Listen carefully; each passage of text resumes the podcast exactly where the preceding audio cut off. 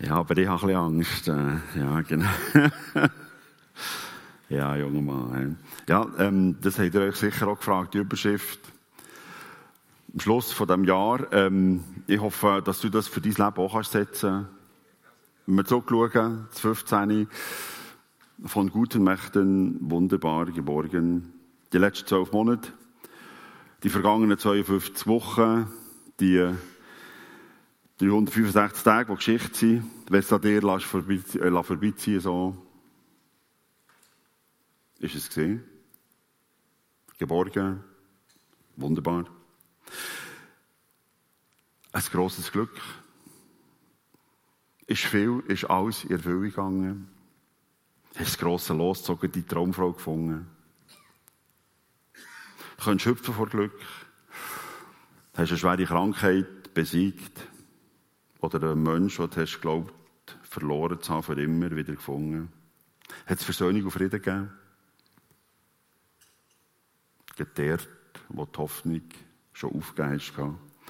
Könntest du jetzt hüpfen vor Glück, könntest du vielleicht jetzt am liebsten willst gerade die Nachbarn umarmen. Wegen mir darfst. Mach's, wag's. Hast vielleicht nie mehr Gelegenheit.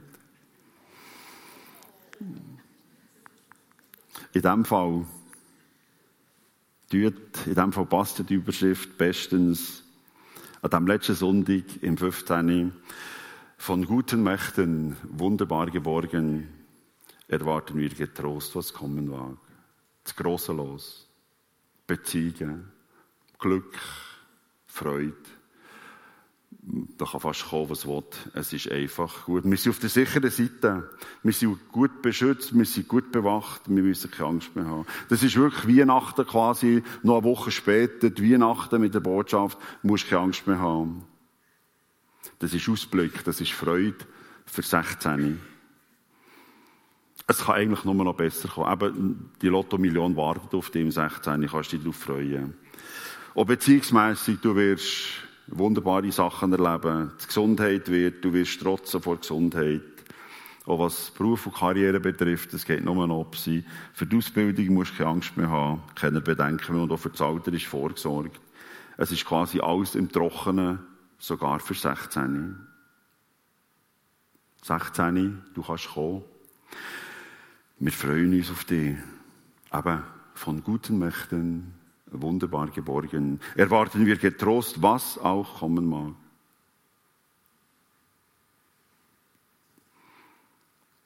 Ich hoffe, du bist auch sicher. Und du bist auch geborgen. Du kannst ruhig und entspannt hier hocken, ohne Schweißperlen auf der Stirn für 16. Ich hoffe, für dich sind die Aussichten sensationell und vielversprechend. Wo du bist getröstet und hoffnungsvoll. Es bringt dich nicht mehr zu Herz. Ich hoffe, es geht dir auch so, wenn du das hörst, dass du wirklich kannst Und wenn nicht, wenn du hier hockst und alles andere als geborgen und tröstet bist, wenn dein Herz schneller geht, wenn der da vorne so Zeug erzählt, dass du unruhig wirst, wenn du zurückschaust, wenn du sogar aber wirklich Angst hast und der Schweiß kommt, wenn auf die 16 schaust. Job verloren und du findest seit Monaten nicht mehr. In der Nacht erwachst mit Schweiß. Du weißt nicht mehr ein und aus. Und wenn du zurückschaust, ist vielleicht im 15. dein Lebenstraum verklebt. Und du stehst vor dem Unglück und vor der Scherben von dem, was du eigentlich erhofft hast. Und du musst jede Stunde kämpfen, dass du die Hoffnung nicht verlierst im Moment. Es scheint ja alles verloren zu sein. Was kommt echt dann im 16? Und vielleicht hat er der Tochter einen wüsten Bericht gegeben. Ein Bericht, den du eigentlich nicht gehört und du hast Angst, dass du im 16 wirst müssen am Grab von einem lieben Menschen und wertvollen Menschen stehen. Oder vielleicht sogar selber hier an die sagen. Das ist leider auch die Seite für die 16, wenn wir hier Rückblick haben auf die 15 und Ausblick auf die 16, dass es krass kann werden, krass kann sein, dass sie jetzt ein paar Sachen wieder abverlangen, vielleicht sogar Angst wird kommen. Dann der junge Mann nämlich, der die Ziele hat geschrieben, von guten Mächten wunderbar geborgen. Das war eine Überschrift über seinen letzten Brief, den er geschrieben hat. Die Überschrift über das Letzte, was er hier gemacht hat, Nachricht an seinen Menschen, den er geliebt hat. Die Überschrift über den letzten Brief an seine Verlobte. Und er schreibt dort wirklich eindrückliche Sachen. Ein Ziel davon heisst, quasi als Fortsetzung von dem, was er als Überschrift hat gesagt, sagt er, Gott ist bei uns am Abend und am Morgen und ganz gewiss an jedem neuen Tag. Das ist wieder, die gespürt Sicherheit, Geborgenheit, der Trost, Ruhe und Frieden. Er hat gespürt, der himmlische Vater, eben die Kraft, er ist Theologe, er hat gewusst, das ist der himmlische Vater, er ist da. Der liebevolle Gott schaut zu ihm. Nicht nur zu ihm, sondern zu allen anderen, die ihm wichtig sind, die das Leben wollen, leben mit ihm. Er wacht, er ist den ganzen Tag da. Vom Morgen bis am Abend. Das ist die Kraft, das ist die Stärke, das ist die Hoffnung, das ist die Trost, dass der grosse Gott bei ihm ist, gegenwärtig. Das ist wirklich so, das ist eine gute Überschrift. Gott ist da. Von dieser Macht geborgen, an jedem neuen Tag. Wenn das nicht weiterdreht, euch 16, was denn? Und gleich, das Heftige gehört dazu, das Krasse gehört dazu, das Unglaubliche ist auch hier drinnen. Die Angst gehört auch hier dazu. Wenn Trost und Frieden plötzlich vorzieht, Sicherheit und Geborgenheit fehlt, wenn du sagst, das passt einfach irgendwie nicht zusammen. Der junge Mann weiss, von was er redet. Ich kann euch das selber auch fast nicht sagen, das ist wirklich ergreifend, bewegend, was der junge Mann hier uns weitergibt, aber auch für was er hergestanden ist. Und die Umstände, wo er es geschrieben hat. Der junge Mann hat die paar Ziele geschrieben, wir schauen jetzt ein paar Jahre Nämlich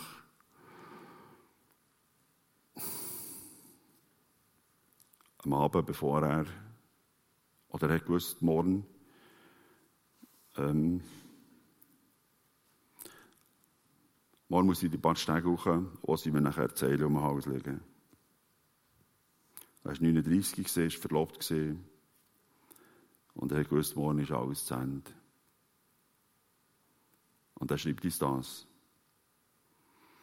Gott ist bei uns am Abend und am Morgen und ganz gewiss an jedem neuen Tag. Und was hat er verbrochen gehabt? Was hat er vom Kerbholz gehabt? Was ist sein so unglaublicher Verbrechen gewesen, dass man aufhängt? Was um alles in der Welt so schlimm? Er hat vor mehr als 70 Jahren in Deutschland gelebt. Hat erlebt, wie das Dritte Reich ist geworden.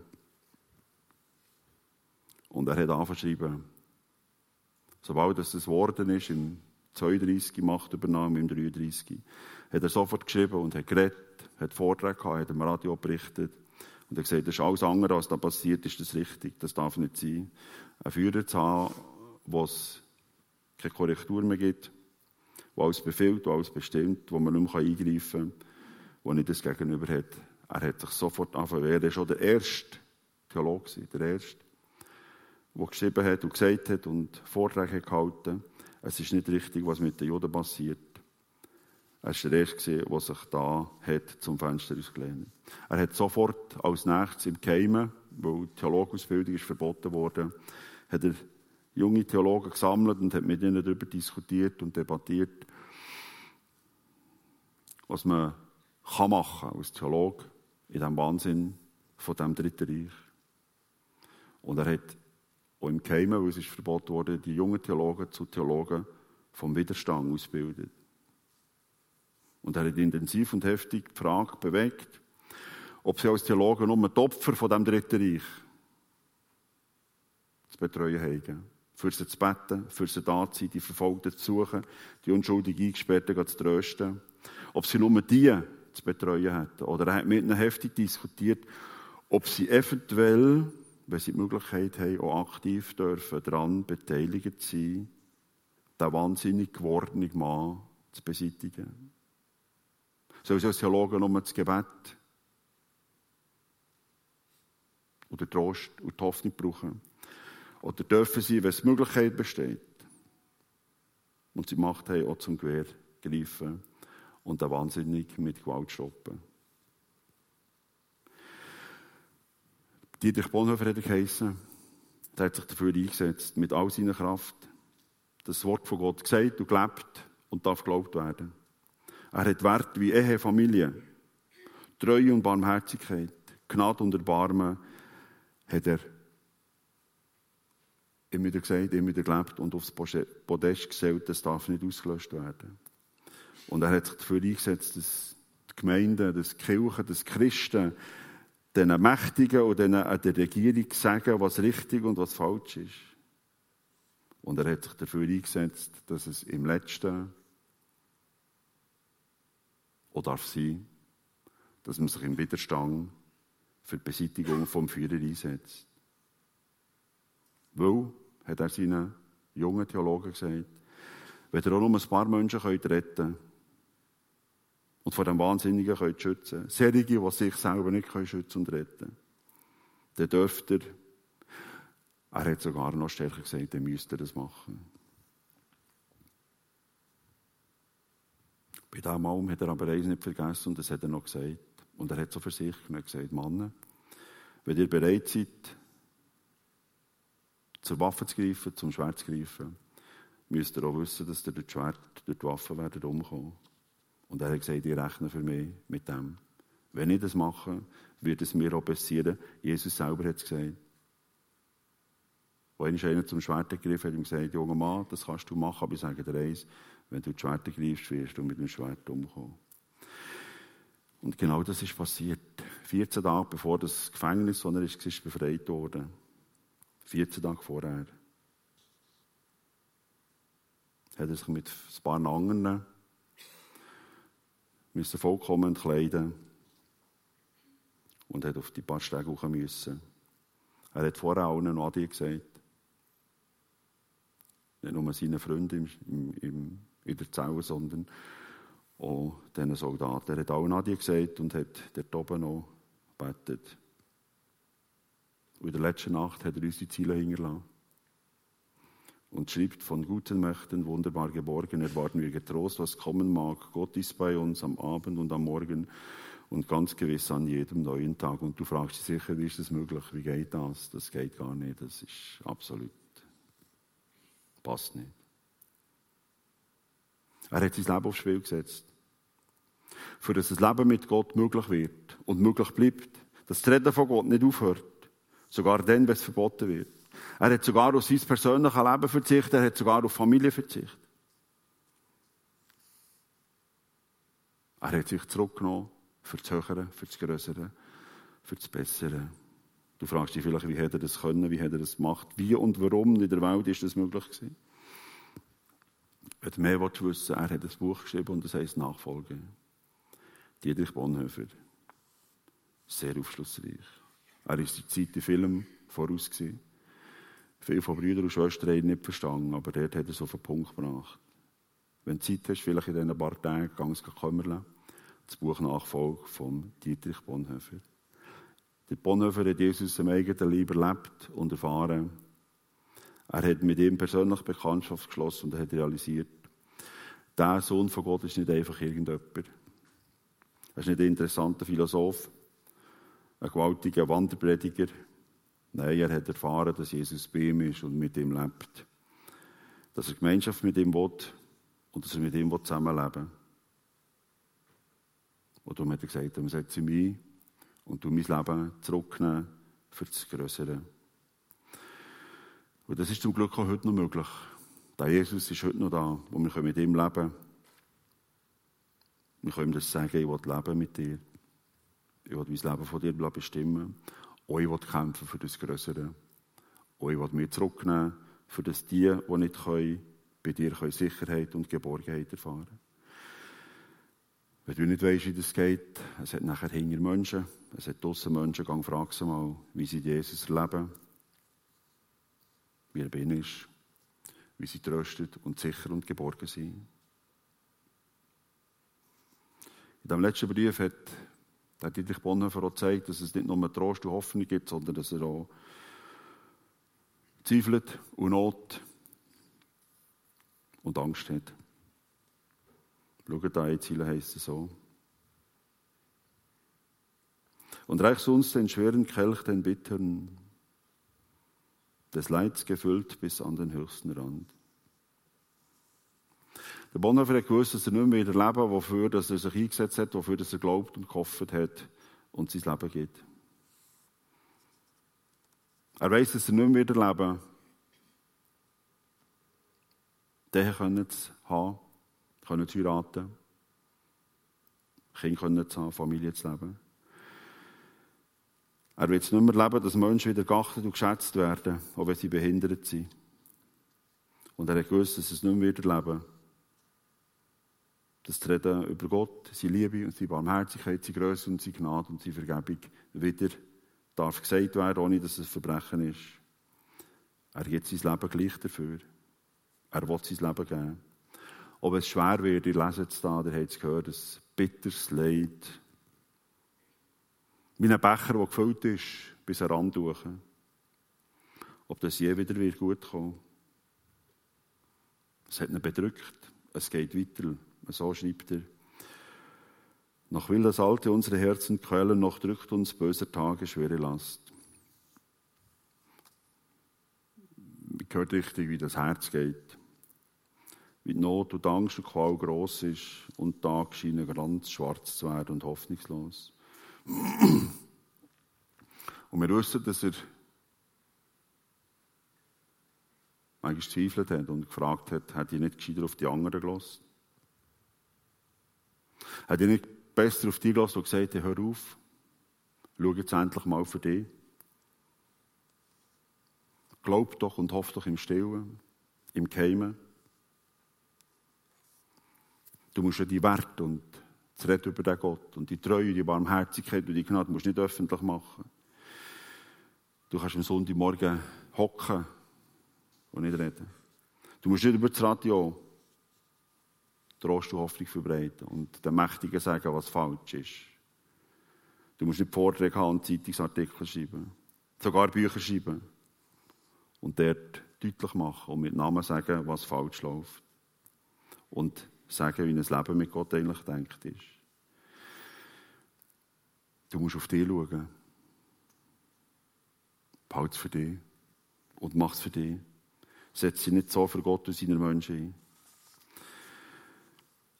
Der Bonhoeffer hat wegen dessen gute Freunde verloren. Die haben nicht verstanden, was er da macht. Sie haben es auch nicht gut gefunden. Sie haben sich von ihm distanziert. Wenn ihm gesagt jetzt, jetzt musst du nicht rennen, jetzt bist du selber schuld, dass du Christen bist. Wir haben das gerne gesagt. Sie haben nicht mehr von ihm wissen, hat schon mal still und ruhig sein Wieso hast du diesen da? Schau für dich, dann wärst du nicht im Gefängnis, dann nimmt man dir jetzt nicht das Leben. Und dann hättest du vielleicht noch erlebt, dass du glaubt, gehofft hast, dass es wird gut kommen. Er hat auch selber mit sich gerungen. Soll ich still sein oder soll ich mich einsetzen? Soll ich warten, aushalten, bis alles vorbei ist? Er ist vor dem Krieg, im Jahr 32, von seinen deutschen Brüdern und Schwestern, die Jesus geglaubt haben, nach England gerufen worden, für dort ihre Pfarrer zu sein. Und er ist gegangen. Er hat gesagt, hier versteht mich ja gleich niemand. Ich gehe. Ist auf England über und hat sich gleich immer damit auseinandergesetzt. Ist die Flucht richtig? Nochmal auf mich schauen. Soll ich mich besser für das große Ganze einsetzen und die Kraft gespürt hat, die Not gespürt, dass er gehen sollte. Und in dieser Zeit hat ihm ein Kollege aus der Schweiz einen Brief geschrieben, Karl Barth. In dieser Zeit hat ihm ein Kollege einen Brief geschrieben und gesagt, junger Mann, weisst du was? Wer soll denn der, wo du jetzt gegangen bist, Wer soll denn dort noch verkündigen? Wer soll denn dort noch helfen? Wer soll denn dort noch schauen? Wer soll sich dafür einsetzen, dass Gott und seine Werte gross werden und gross bleiben? Dass Wahrheit und Treue nicht verloren geht, dass der und Familie nicht beerdigt wird, dass Gnade und Barmherzigkeit gelebt wird. Wer soll sich denn nicht dafür einsetzen, als die, die hierher gehören und sie hier geboren worden? Hat ihm gesagt, weisst du, das junge Mann Flucht ist keine Lösung. Was soll denn die Armen Schwachen machen, die nicht reden können, die nicht schreiben können? Was soll denn die machen? Wer setzt sich für die, für ein besseres Leben, wenn die, die können, verschwinden und flüchten und fliehen? Und das hat ihn gepackt. Er hat sich sagen das ist dem jungen Mann tief ins Herz. Und er ist zurück. Schon gewusst hat, das kommt wahrscheinlich nicht gut. Und er ist zurück. Die Versuchung ist aber noch einmal gekommen. Als der Krieg ist ausgebrochen 1940 haben ein paar Freunde aus Amerika eingeladen. Zu der Vortragsreihe, die wäre etwa Monate gegangen, so ein paar Stationen, wo er so Vortrag haben über Ergebung und Widerstand. Und auch als er dann ist, haben sie ihm das ganze Päckchen ausgepackt und gesagt, ja, wir wollen eigentlich den behalten, wir haben eine Stelle, haben ihm gesagt, dass er für einen Job hat, er konnte Uni Vorträge halten, lehren. Wir haben ihm mal gemeint. Und dass sie mit ihm zusammen wieder für das arbeiten, wenn dann nachher in Europa wieder Frieden ist, dass man den Aufbau wieder machen kann. Sie ihn dann behalten. Und die zweite Versuchung kommt nachher, er hat in der Zeit eine junge Frau kennengelernt.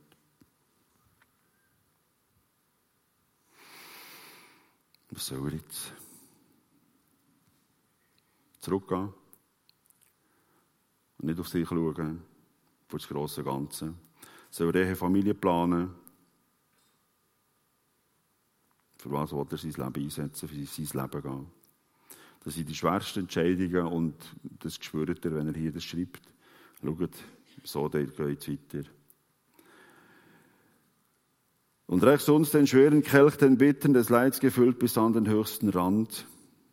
Das haben wir gehört. Und noch, willst du, noch will das Alte unsere Herzen quälen, noch drückt uns böser Tage schwere Last. Das ist das gesehen, wo dann die große Herausforderung, die große Not, die große Versuchung für ihn war. Wir wissen, was er macht, er ist zurück, trotz allem. Und du fragst jetzt vielleicht auch, hat es sich überhaupt gelohnt, für das, was du dich eingesetzt hast bis dahin? Für die für die Familie, für die Mann, für die Frau, für deine Kinder. Hat es sich gelohnt, für den Gott sich einzusetzen, für die Werte, für die Treue, für die Wahrheit, für die Zuverlässigkeit, für die Ruhe, den Frieden? Hat es sich gelohnt, wenn es manchmal ein mildes Lächeln hat gegeben, wenn du Kopfschütteln geerntet hast? Hat es sich gelohnt? sich einzusetzen für andere, das Leben für andere, für die, die aber selber nicht zu sich schauen können. Oder wäre es nicht besser gewesen, und es vielleicht für 16 nicht besser, wenn du für dich schaust? Am Schluss, das gehört mir etwa, verlierst du gleich alles und keiner sagt dir Merci. Ist das nicht ein kleiner schwerer Kelch, eben gefüllt mit Leid bis zum höchsten Rand? Du hast an die Familie geglaubt, hast dich dafür eingesetzt, hast alles gegeben. Hast Kinder wollen, Kinder gehabt. Und jetzt fragst du dich, hat sich das gelohnt? Ist ja gleich alles kaputt. Und du weißt nicht, ob du das überleben wirst. Und auch deiner Kinder. Es droht dir das Herz kaputt zu machen. Du wirst es erleben, dass deine Träume noch Wahrheit werden. Oder wird es nicht mehr sein? Ist dein Leid auch gefüllt bis zum höchsten Rand? Willst du dich einsetzen? Für was? Dass so hier, das kann gesagt und gelebt werden und dass Gutes da wird und dass der Glaube von Gott kann verkündet werden. Willst du dich dafür einsetzen? Ich habe mit Schrecken realisiert, ich habe gesagt, das war ein junger Mann, mit 39, der Bonhoeffer. Ich habe realisiert, dass ich dann noch bei 39 war, als ich im Grab von unserem Sohn bin gestanden. Du stellst vielleicht die Frage, wieso lange Gottes zu? Lohnt sich überhaupt, für Gott und seine Menschen das einzusetzen, das Leben zu geben? Dass die Menschen etwas Besseres haben, mehr haben, Hoffnung und Trost, dass das nicht stirbt. Lohnt sich's? Wieso lässt Gott es zu? Der Bonhoeffer hat gesagt, ja, es lohnt sich. Und Gott lässt es zu, weil er den Menschen hat Gabe und Fähigkeit gegeben, sich zu entscheiden. Für das Gute, aber auch für das Schlechte. Und er hat Menschen da, die realisieren, was gut ist und was schlecht ist. Und er hat Menschen da, die können reden und die sollen reden, die müssen reden. Er hat Menschen da, die die Welt verändern sollen. Aber der Bonhoeffer. Oder du. Die Person neben dir. Er hat Menschen da, die herstehen sollen. Die sollen sagen, wenn man auf die schiefe Bahn geratet. Die sollen die Hand reichen zur Umkehr und helfen, dass es wieder gut kommt. Gott will das Schlimme nicht. Aber er lässt Menschen machen, weil er will, dass sie freiwillig zu ihm zurückkommen. Darum hat er die Kraft und Möglichkeit gehabt, dass du das immerhin kannst sagen, wenn es nicht gut läuft. Und dann sagst wenn du merkst, es ist dran. Und der Bonhoeffer hat gesagt, es lohnt sich, auch wenn ich sehe, dass es am Ende zugeht und wenn ich sehe, dass es morgen vorbei ist. Es lohnt sich auf alle Fälle, mit dem Gott und für seine Menschen unterwegs zu sein. Auch wenn ich dabei mein Leben verliere und wenn ich nie erleben werde, für das, was ich mir eigentlich eingesetzt habe. Manchmal greift Gott hier schon ein, hier und jetzt. Manchmal erleben wir es nicht mehr, aber unsere Leute, die nachher kommen, ich habe so erlebt, ein guter Freund ist verloren gegangen. Wir haben es nicht mehr verstanden. Er hat den Weg, den ich begangen nicht mehr gehen Und Gott hat vor der Zeit eingegriffen, er hat geredet und gehandelt und er hat gewirkt. Der Freund ist zurückgekommen. Darum lohnt es sich für Gott unterwegs zu sein. Gott ist da. Für das lohnt es sich. Er ist bei dir. Er lässt ihn im Stich. Und das gibt Frieden. Das gibt Ruhe und das gibt Sicherheit. Auch im Schlimmsten, aber auch im Gefängnis. Ihr habt gehört, was der geschrieben hat. Der Dietrich Bonhoeffer. Es gibt Frieden im Herz. Es Wissen, ich sicher und geborgen. Nähe zu Gott. Und nachher als letztes das ewige Leben. Darum lohnt es sich in jedem Fall und für immer. Der Bonhoeffer selber hat es gesagt, und das werde ich dir auch mitgeben, wenn du nicht fröhliche Aussichten hast, wenn du in die 16 schaust, auch wenn du zurückschaust, wenn es nicht so glücklich ist. Bonhoeffer hat gesagt, seinen jungen Theologen, Männer, Gott hat versprochen, wenn ihr dran seid, dann gibt es genug Kraft, für Können zu tragen. Achtung, es gibt es nicht zum Voraus. Du musst es wagen, dorthin zu gehen und dann wirst du erleben, dass er da ist und Kraft gibt. Zum Voraus nicht. Das ist der Trost von ihm und das werde ich dir sagen, das darf von dir Trost und die Hoffnung, die Hoffnung sein. So steht es nämlich geschrieben. Gott ist treu. Er wird euch auch in Zukunft in keine Prüfung geraten lassen, die eure Kraft übersteigt. Und wenn er euren Glauben auf die Probe stellt, wird er euch auch einen Weg zeigen, auf dem ihr die Probe bestehen könnt. Darum darfst du es wagen, jeden Tag zu gehen. Vielleicht siehst du nur den Halbtag, vielleicht siehst du nur die nächste Stunde, du darfst gehen. Zum Glück hat es Gott versprochen, dass es dann die Kraft gibt. Darum ist der Bonhoeffer ruhig in die letzte Nacht hinein. Und ist ruhig die Stegen rauf. Wo er gewusst hat, es ist nicht ein leeres Wort. Er ist tröstet an jedem neuen Tag. Und darum schreibt er in diesem letzten Brief also eindrückliche Sachen wie das hier. Ach Herr, gib unseren aufgeschreckten Seelen das Heil, für das du uns geschaffen hast. Und führe uns, wenn es sein kann, uns wieder zusammen. Wir wissen, dein Licht scheint in der Nacht. Von guten Mächten und still umgeben, behütet und getröstet, wunderbar so will ich diese Tage mit euch leben und mit euch gehen in ein neues Jahr. Das wünsche ich dir.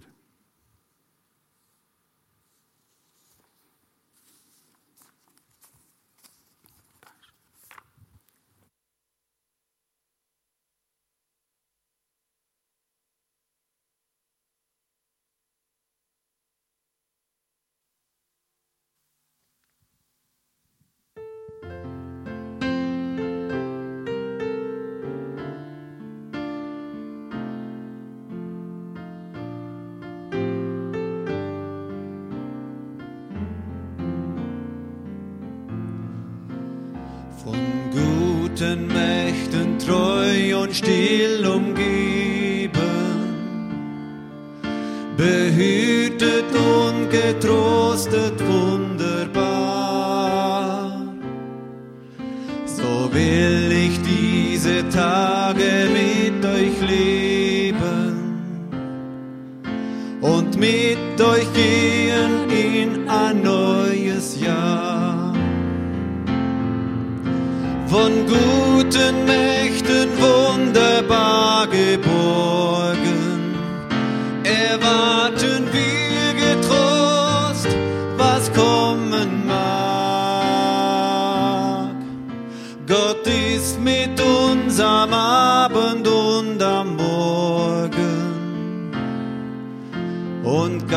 gewiss an jedem neuen Tag.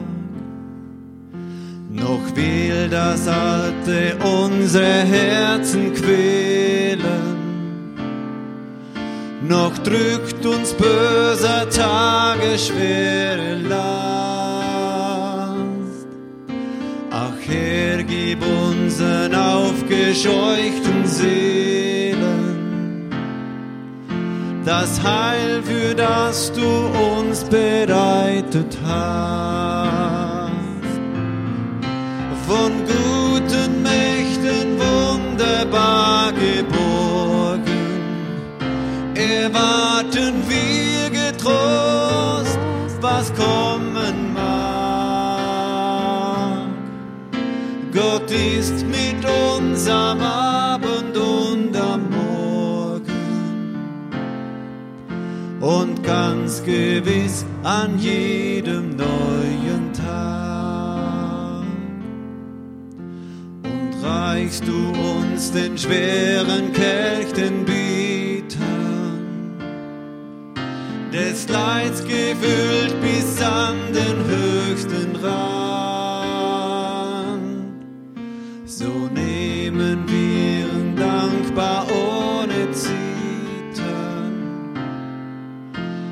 Deiner guten und geliebten von guten Mächten wunderbar geborgen. Erwarten wir getrost, was kommen mag. Gott ist mit uns am Abend und am Morgen und ganz gewiss an jedem neuen Tag von guten Mächten wunderbar geborgen. Erwarten wir getrost, was kommen mag. Gott ist mit uns am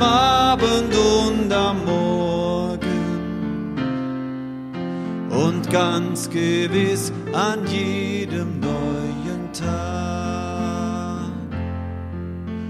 und ganz gewiss an jedem neuen Tag.